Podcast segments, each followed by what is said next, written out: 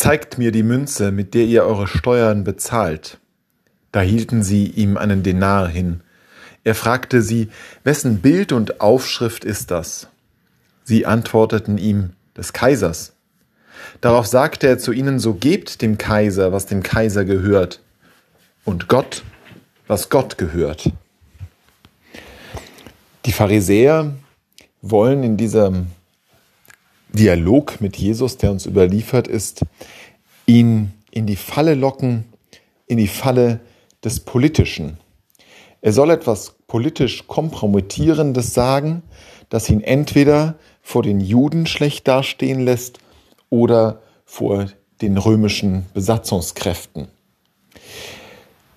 Jesus tappt nicht nur nicht in diese Falle mit seinem Hinweis auf die Steuermünzen, sondern verbindet diesen Ausweg aus der gestellten Falle zugleich mit einer Grundsatzaussage über den Menschen und das Irdische.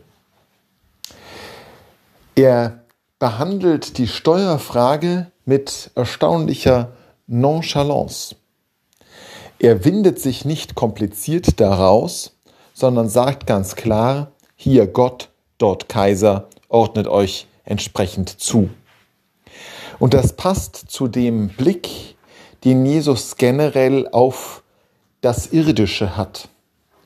Das Irdische nicht etwa im Sinne von einem fleischlichen, einer Welt, die dem Geistigen und dem Wahren gegenübersteht, sondern das Irdische in dem Sinne, dass es Sachen gibt, die uns ablenken von Gott.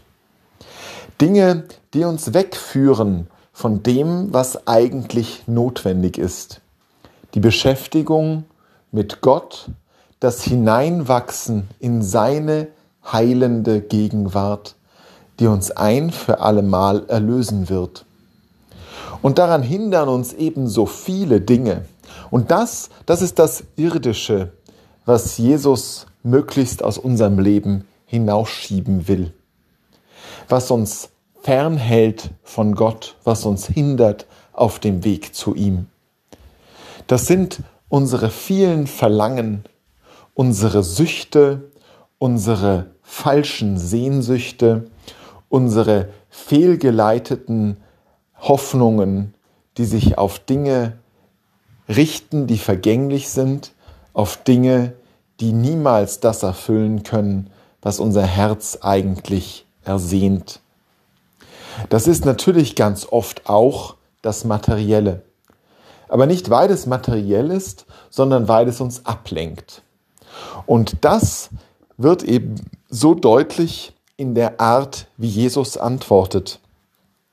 In dem lapidaren, so gebt doch dem Kaiser, was des Kaisers ist.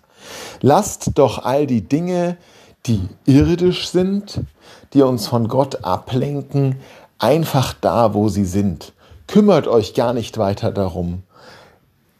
Beschäftigt euch nicht intensiv damit, dass ihr jetzt Steuern zahlen müsst, sondern nehmt das hin, tut es einfach und konzentriert euch wieder und wieder und wieder auf das, was eigentlich zählt, auf das, was Gott für uns bereithält.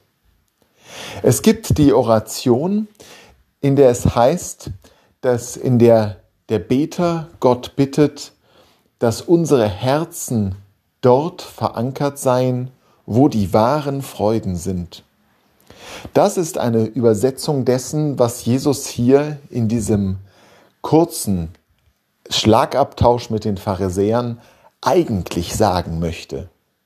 Dass wir uns nicht um diese Welt zu viel Sorgen machen sollen, dass wir uns nicht verlieren sollen in den Ränkespielen dieser Welt, sondern tief konzentriert immer wieder auf ihn blicken, der Gott ist, und uns um das kümmern, was Gottes ist, unsere Seele, unser Herz, unsere ganze Existenz, dass wir unseren Anteil an Gott geben und unser Anteil, das sind wir selbst, ganz und gar, dass wir das entrichten, was uns glücklich machen wird, nicht das, was uns dem Staat oder dem Oberen gewogen machen wird. Das spielt alles keine Rolle. Es spielt nur eine Rolle, dass wir hineinwachsen in das Heil, in die Erlösung Gottes, die uns versprochen ist.